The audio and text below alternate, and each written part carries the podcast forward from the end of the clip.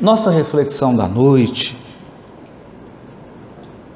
procura tocar naqueles pontos essenciais para a compreensão da Bíblia à luz do Espiritismo. Não é que tenhamos a intenção de criticar ou desmerecer qualquer abordagem feita à Bíblia, seja hoje ou nos tempos passados. Temos profundo respeito por todas as vertentes religiosas, por todas as vertentes teológicas e interpretativas da Bíblia. Mas é preciso dizer que o Espiritismo também dá a sua contribuição. Ele também se insere num debate e tem muito a oferecer àquele coração sincero que busca a verdade e que pretende alcançar uma compreensão mais profunda da Bíblia. A primeira questão que precisa ser dita, que é a primeira armadilha, é que na Bíblia não tem armadilha. A armadilha está em quem lê a Bíblia. É diferente.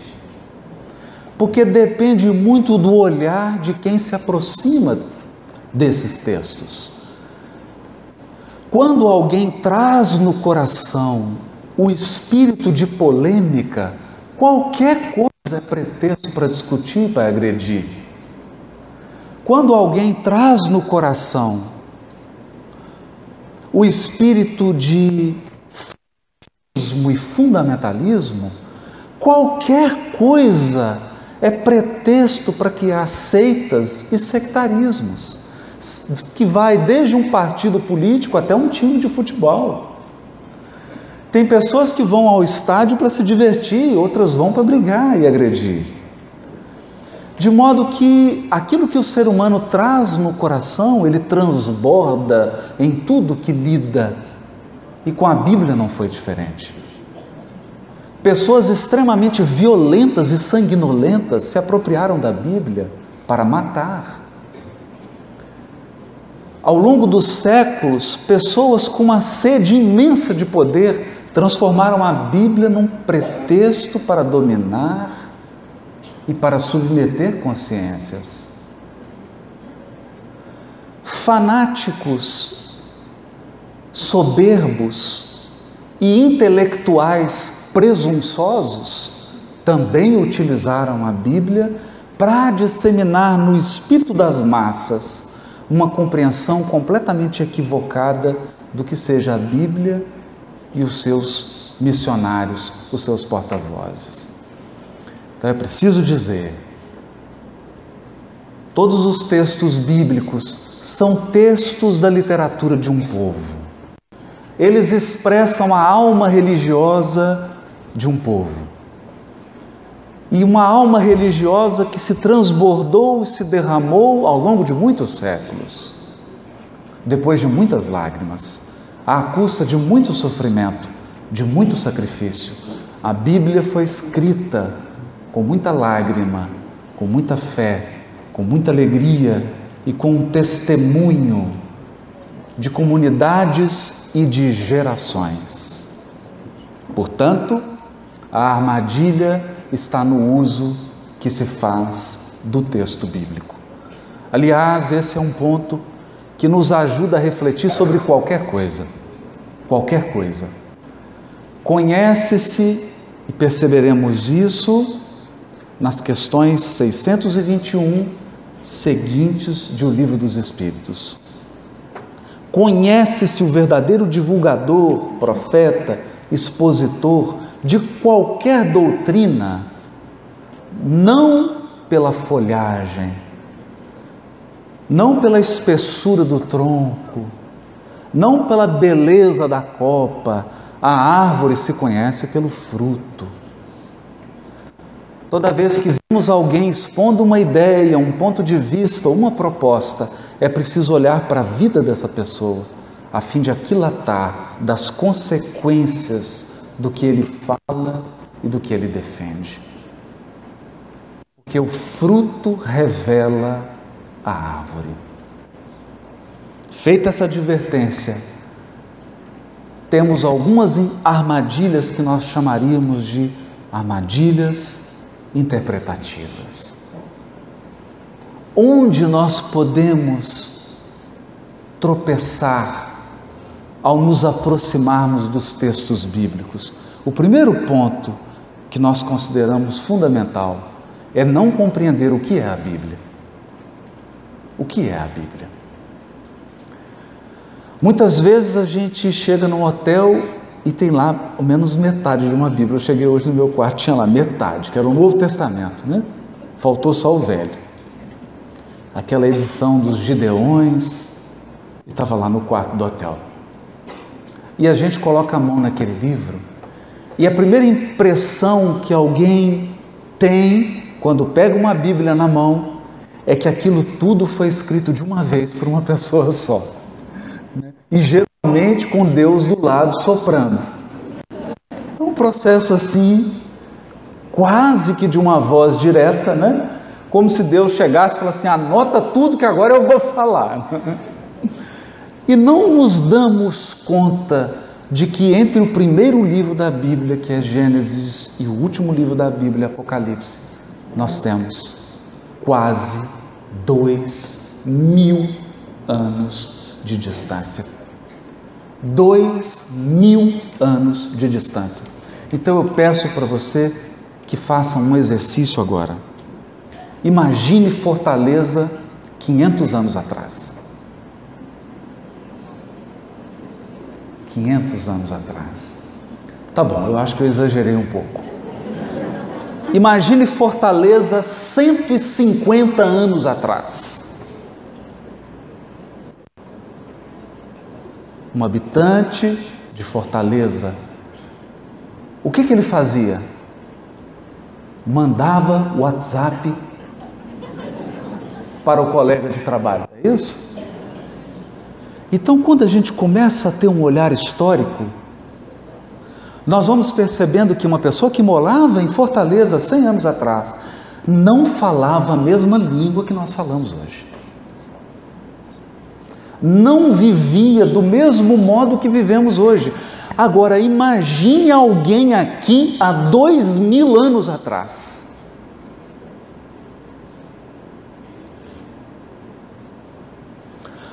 O livro Gênesis possivelmente teve a sua redação consolidada 1300, 1200 anos antes de Cristo. Apocalipse foi escrito por volta do ano 98 depois de Cristo.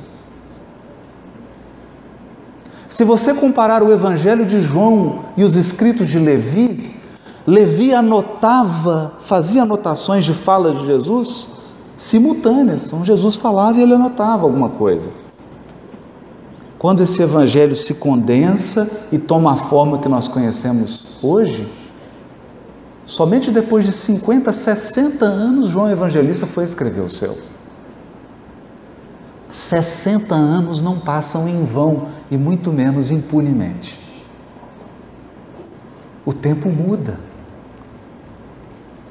Então, a primeira compreensão que nós devemos ter da Bíblia é que ela é uma coletânea de livros.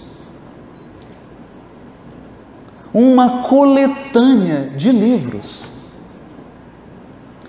escritos ao longo de séculos. Séculos. Isso é importante. Mas que foram, num determinado momento, reunidos e hoje você tem na mão uma coletânea uma coletânea. É. Isso significa que é preciso tomar cuidado com aquela leitura da Bíblia que não leva em conta o seu processo histórico de formação. Um dia eu recebi uma mensagem muito engraçada no Facebook. Dizia assim: tome muito cuidado com citações que são feitas em nome de pessoas famosas que viveram no passado. Assinado Machado de Assis. Era uma ironia, né? porque Às vezes você encontra lá uma, uma frase assinada por Shakespeare falando sobre a crise atual no Congresso brasileiro. É? Isso acontece com a Bíblia. Então precisamos entender que ela é fruto de um processo histórico. Segundo ponto, os livros não nasceram assim, num passe de mágica. Vamos fazer uma avaliação simples, simples. Em 1931, pela Federação Espírita Brasileira, foi publicada uma obra que para nós representa um marco histórico no Espiritismo porque dava início a uma ação missionária. Era publicada a obra Parnaso de Além Túmulo. Mas imagine, o Parnaso de Além Túmulo que você tem hoje não é o Parnaso de Além Túmulo que foi publicado. O Parnaso de Além Túmulo que foi publicado continha um número muito menor de poemas e ao longo das edições, o próprio Espírito Emmanuel foi agregando poesias e a obra Parnaso de Além Túmulo foi ganhando em volume e foi tomando forma até se estabilizar no livro que nós conhecemos hoje, última edição, Parnaso de Além Túmulo porque não sofreu mais alterações. O mesmo se deu com todos os livros bíblicos, com um pequeno detalhe: alguns deles só se estabilizaram 500, 600, 700 anos depois. Então, se você pegasse os chamados ditos do Senhor, que Emmanuel se refere no romance Paulo e Estevão, como aqueles escritos de Levi que continham ensinos de Jesus, definitivamente ele não é o evangelho de Mateus que você tem hoje. Porque ao longo do tempo, o próprio Mateus, que é o Levi, foi acrescentando, fazendo alterações, Saiu outros evangelhos, como o de Lucas, o de Marcos, e ele foi alterando e acrescentando até que tomou a forma que nós conhecemos hoje. Isso é importante para que a gente tenha um olhar mais sereno, mais lúcido e com uma maior dose de discernimento quando se trata de Bíblia de Bíblia. Outro ponto que é importante considerar: muitos acreditam que o Evangelho de Mateus, o original, saiu do escritório da casa de Levi, que foi a mulher dele que tirou da gaveta e entregou para algum papa da Igreja Católica e isso está guardado em Roma. Essa é uma crença generalizada. Então nós eu tenho uma má e uma boa notícia. E é a mesma. A má notícia, não existe nenhum original de nenhum livro da Bíblia. Sei que muita gente vai ficar abalada com isso, vai ficar profundamente triste. Nenhum original da Bíblia sobreviveu, nenhum de nenhum livro. Não tem nada nem perto do original. Nem perto. O que que nós temos? Achados arqueológicos que são manuscritos cópias. Cópias. As cópias mais antigas, as mais antigas, se você datar com teste científico de carbono 12, vai perceber que as cópias mais antigas estão distantes do original mais de 100 anos.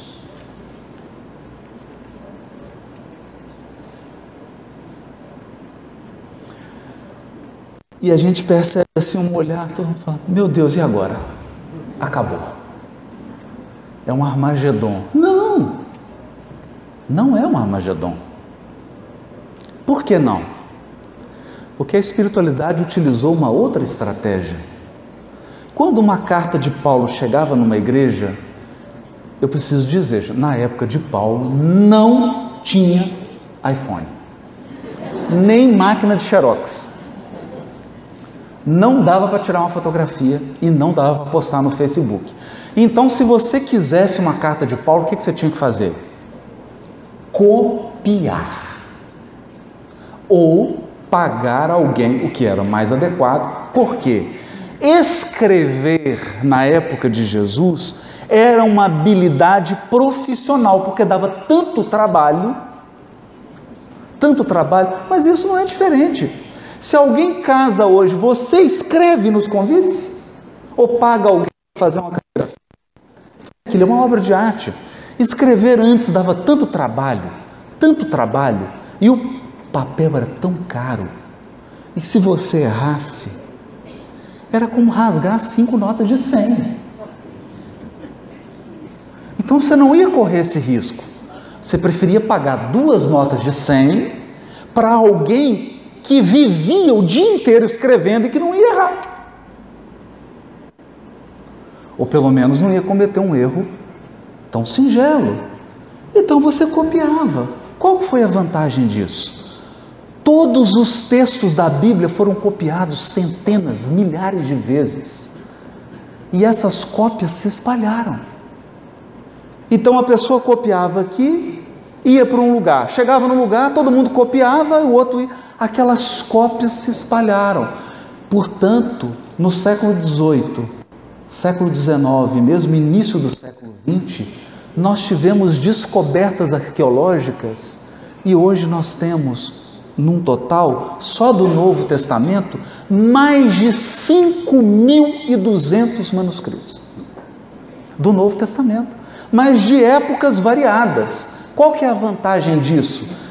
A vantagem é que o original nunca esteve na mão de alguém. Não tem essa história de original na mão de alguém que foi lá e adulterou a Bíblia. Isso não existe. A adulteração foi na interpretação, nunca no texto. Ao menos nesse nível. O que nós tivemos foram erros de cópia, ou adulteração na cópia. Mas aí, como você tem centenas de cópias, o que, você faz? Compara uma cópia com a outra. É o que os especialistas fazem. Então, essa é uma armadilha importante da gente desfazer. Porque a espiritualidade optou por um outro caminho. Qual é o caminho? Segurança. Era preferível você ter muitas copas espalhadas pelo mundo inteiro do que ter um original na mão de alguém. E aí adivinha? Adivinha uma coisa. Nós temos alguns escritos de Aristóteles que você tem quatro, cinco cópias. Já imaginou o que é isso? Que dificuldade? Tem alguns autores gregos que você tem duas cópias. E que são pedaços. Pedaços. Por exemplo, os pré-socráticos, nós não temos a obra toda, nós temos fragmentos. Fragmentos. E adivinhe, o Novo Testamento é a obra mais bem documentada da humanidade. Não existe nenhum autor humano que tenha tantas cópias quanto o Novo Testamento. A estratégia funcionou? Querem ver uma coisa? Onde está o original psicografado de Paulo e Estevão? Foi agora, né? Não tem.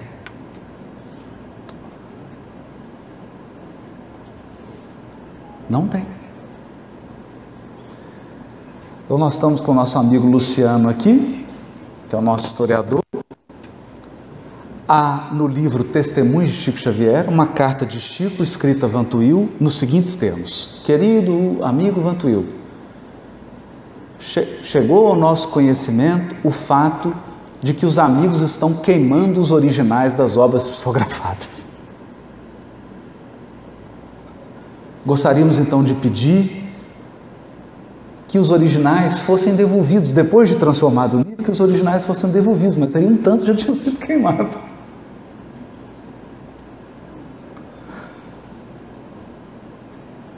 A psicografia original. Agora, isso aconteceu aqui. Não tem nem 50 anos. 60 anos. Que dirá com os evangelhos. Então, esse é um ponto que precisa ser considerado.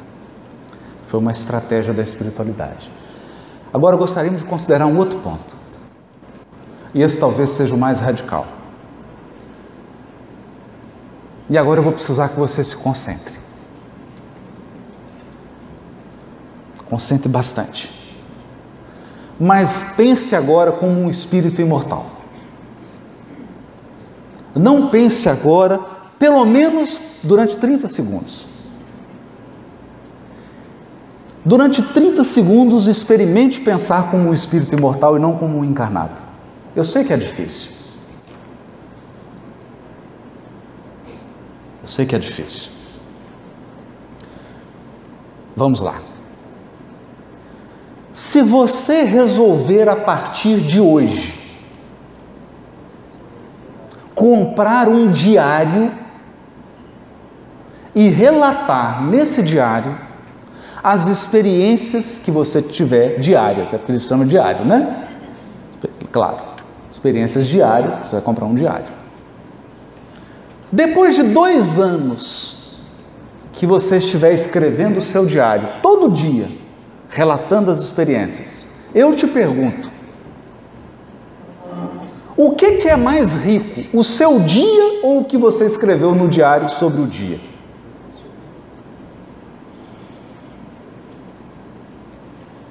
É possível você escrever num diário todas as experiências que você viveu num dia? É óbvio que não. Então, para escrever um diário, você vai ter que selecionar. Selecionar. E olha que coisa curiosa. Santo Agostinho, quando nos aconselha ao autoconhecimento, ele nos remete a um fato da vida dele e que nos faz pensar na natureza humana. Por exemplo, no seu diário não vai ter aquelas ações e aqueles atos que você praticou com relação a alguém em que você ofendeu essa pessoa sem perceber. Porque se você ofendeu sem perceber, como você vai constar isso no seu diário?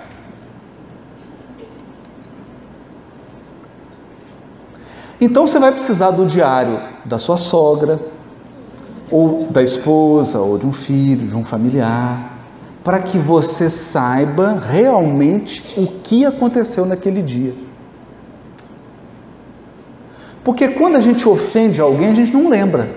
A gente só lembra quando é ofendido. É um aspecto interessante da natureza humana. Isso é uma limitação da redação. Agora vamos para uma outra questão. Você realmente acredita que uma biografia contém tudo sobre a vida de alguém? Se você ficou em dúvida, conversa com o Luciano. Claro que não.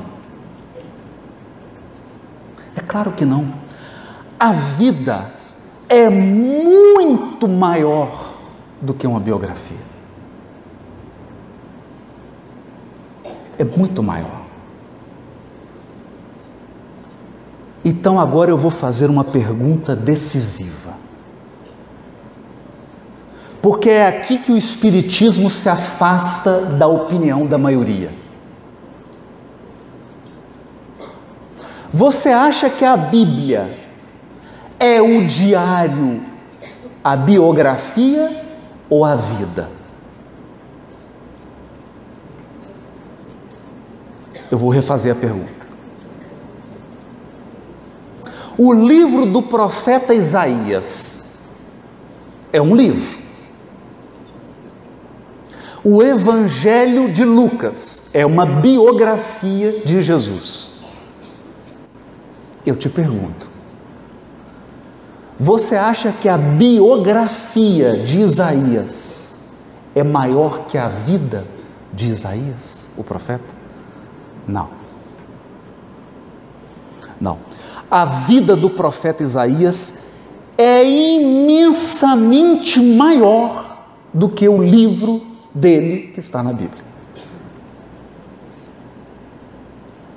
Mas agora eu vou fazer um raciocínio mais instigante ainda. Se você reunir as quatro biografias que tem de Jesus na Bíblia: Mateus, Marcos, Lucas e João.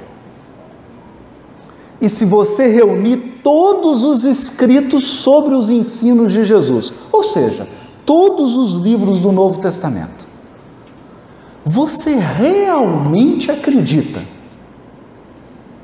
E eu não estou pedindo consideração espiritual, eu estou pedindo uma consideração simples.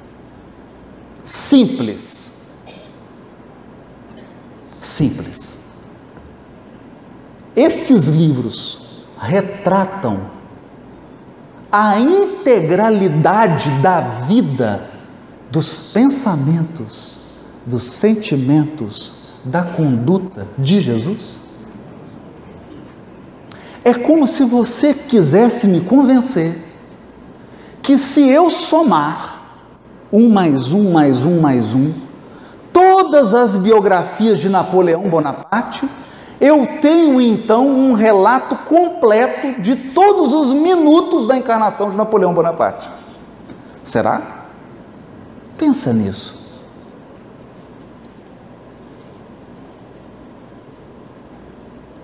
Pensa nisso. Qual a opinião de João Evangelista sobre esse assunto? Porque João Evangelista tem uma opinião. E olha que ele é um biógrafo. E é um biógrafo apóstolo que conviveu com Jesus. O que ele diz no último capítulo da sua biografia, do Evangelho de João? Cuido que, se todos os fatos da vida de Jesus fossem descritos, acredito que nem o mundo caberiam todos os livros. É o que ele diz. Então, quem está dizendo isso é um biógrafo que foi apóstolo. Ele está dizendo assim: eu estou te entregando aqui a minha biografia, o que eu falei sobre Jesus, mas não seja ingênuo. Se eu fosse descrever e João não conviveu com Jesus todos os anos da vida de Jesus. Porque quando João Evangelista nasceu, Jesus já estava com a metade da idade de quando João Evangelista o conheceu.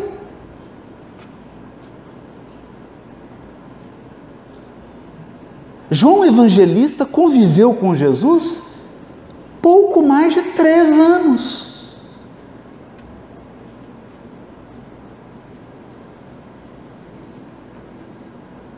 E diz isso. Se eu fosse falar tudo, tudo, não, não ia ter onde colocar livro. Então aqui vem a pergunta: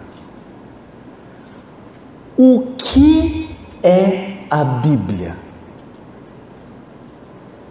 A vida do missionário ou o diário e a biografia da vida dele.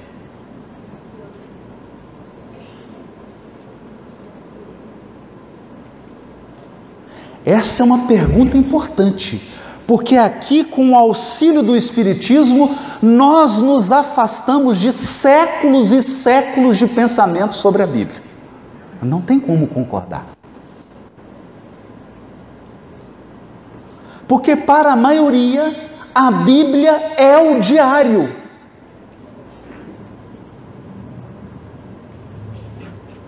Então a pessoa se prende ao diário e diz assim: Jesus é esse livro que está na minha mão.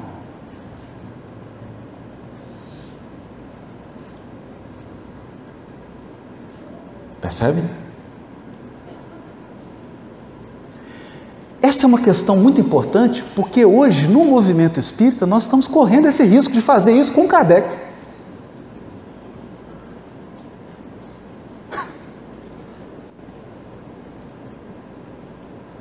O que, que isso acarretou? Ao longo do desenvolvimento histórico do cristianismo, criou-se uma doutrina teológica, isso tem nada a ver com Bíblia. Então é onde a gente pontua. A armadilha está nos intérpretes, não na Bíblia.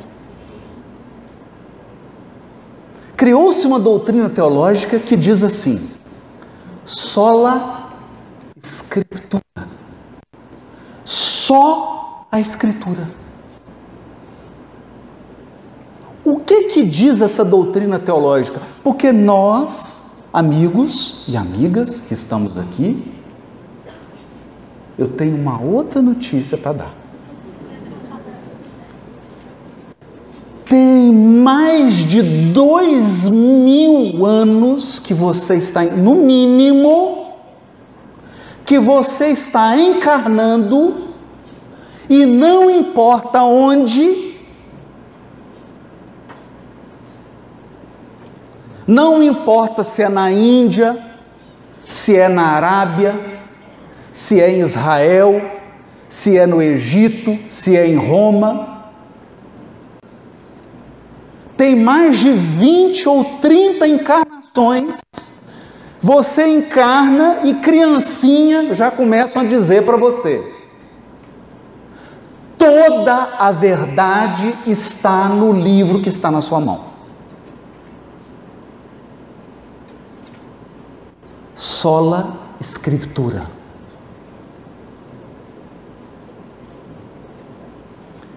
Então, com isso, você vai entender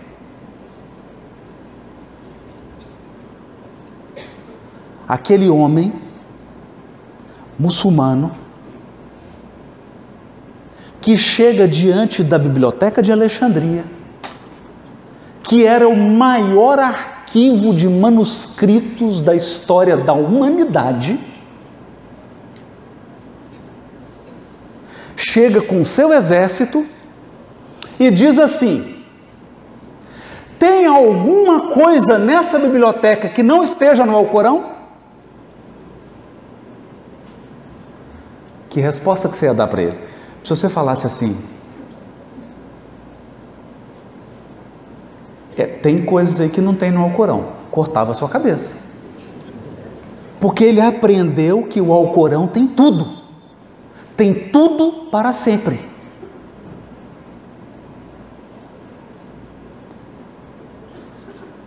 Então ninguém respondeu nada. Ele mesmo respondeu. Ele falou assim: se nessa biblioteca não tem nada além do que tem no Alcorão, e se tiver além está errado, então queima a biblioteca. E queimou.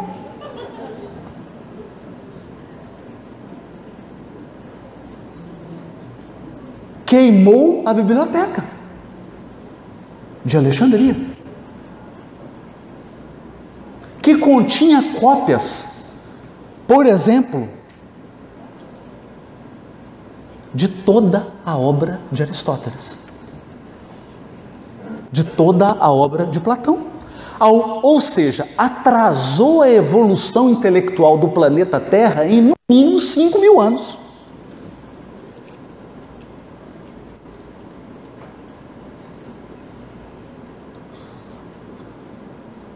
Então, é uma armadilha. Mas por que, que é uma armadilha? Porque eu vou ler a questão 622 de O Livro dos Espíritos. Porque todos nós sabemos de cor a 621. Quer ver? Eu vou falar metade, vocês falam a outra. Onde está escrita a lei de Deus? Todo mundo sabe a 621. Agora eu vou ler a próxima. Confiou Deus, essa é a 622. Confiou Deus a certos homens a missão de revelarem a sua lei.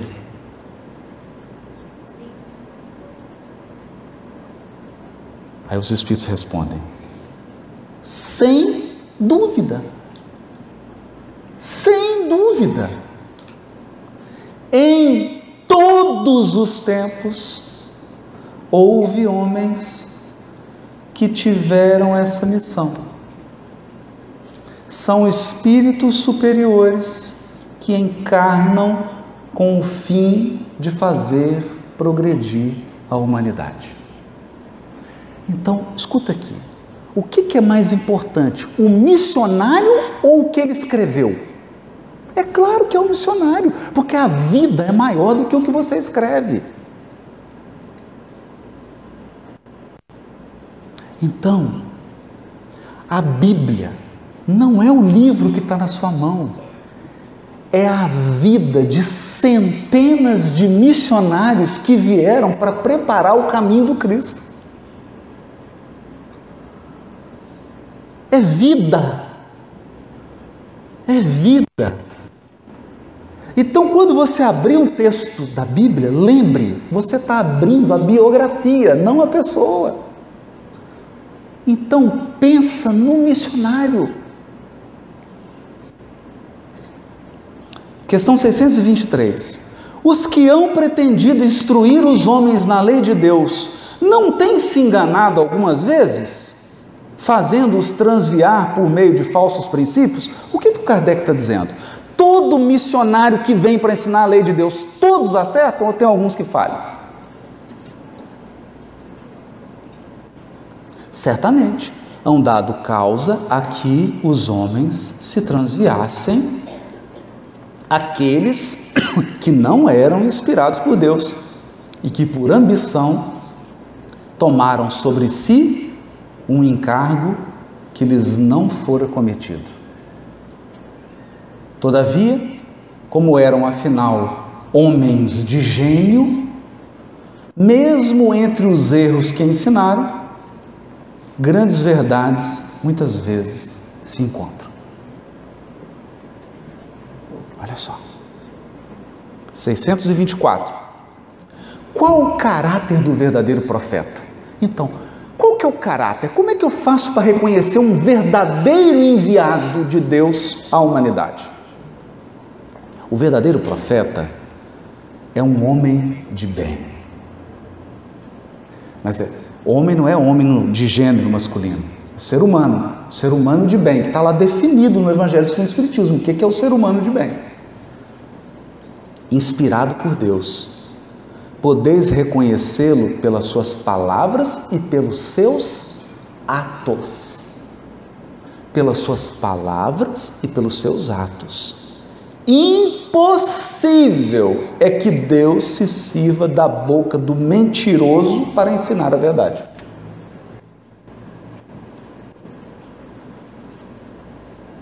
Então, agora eu não queria falar de armadilha. Com essas questões aqui, eu queria falar sobre as estrelas. Mas estrelas em que sentido? Antes de voltar aqui. Na época antiga, não tinha Waze, nem Google Maps, nem GPS. Os navegadores se guiavam pelas estrelas. Por quê? Por quê? Porque elas eram precisas, as estrelas fixas não se alteravam. Elas criavam um referencial. Então eles se guiavam por elas. Hoje, quando eu abro algum livro da Bíblia, antes de pensar no livro, eu penso nas vidas. Naquele espírito que encarnou e viveu 50, 60, 70, 80, 90 anos e desempenhou uma missão histórica dentro de um limite histórico, trazendo a informação que ele podia trazer movimentando-se como era possível se movimentar, mas trazendo algo novo. A humanidade a dar um passo. E acredite, são centenas de missões. Centenas. Então, ao lado de um Jeremias, de Isaías, tem um profeta Natan, que ninguém conhece mas é o profeta que puxava a orelha do rei Davi. E ninguém lembra dele. Mas é através desse profeta desconhecido que nós temos a primeira profecia da vida do Cristo. É Natan. Está lá em 2 Crônicas. Em Reis também. É por ele, é pela boca desse profeta desconhecido, um missionário. Quem foi ele? Nós não sabemos. Como é que era a esposa dele? Onde ele viveu? Como é que ele era? O que, que ele sofreu? O que, que ele passou para fazer essa missão? Que espírito era esse? Mas acredite, ele cumpriu a missão dele com lágrimas e sacrifício. Ele pegou a tocha da mão de alguém entregou na mão de alguém. Até que a tocha chegasse nas mãos desse filho. Qual o tipo mais perfeito que Deus tem oferecido ao homem para lhe servir de guia modelo? Jesus. Um dia a tocha chegou nas mãos do Espírito mais elevado que já veio à terra todos os tempos. Jesus. E quando ele pegou a tocha, carregada por centenas de missionários ao longo de séculos, ele mostrou que ele mesmo era a tocha.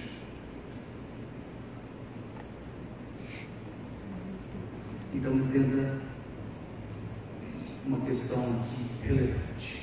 E com ela gostaria de encerrar essa reflexão, mas encerrar deixando em aberto que assim que é bom. Aquele gostinho de puxa vida. Já? Podia esse assunto é tão bom. O Evangelho é Jesus. O escrito que você tem na sua mão é só o diário, é só a biografia. Não confunda a biografia com a pessoa a biografia é sempre menor que a pessoa. O Evangelho é o próprio Cristo. Ele é o Evangelho. Por isso ele é o tipo mais perfeito, o modelo. E digo mais. E aqui, a meu ver, está a maior contribuição do Espiritismo para o planeta Terra.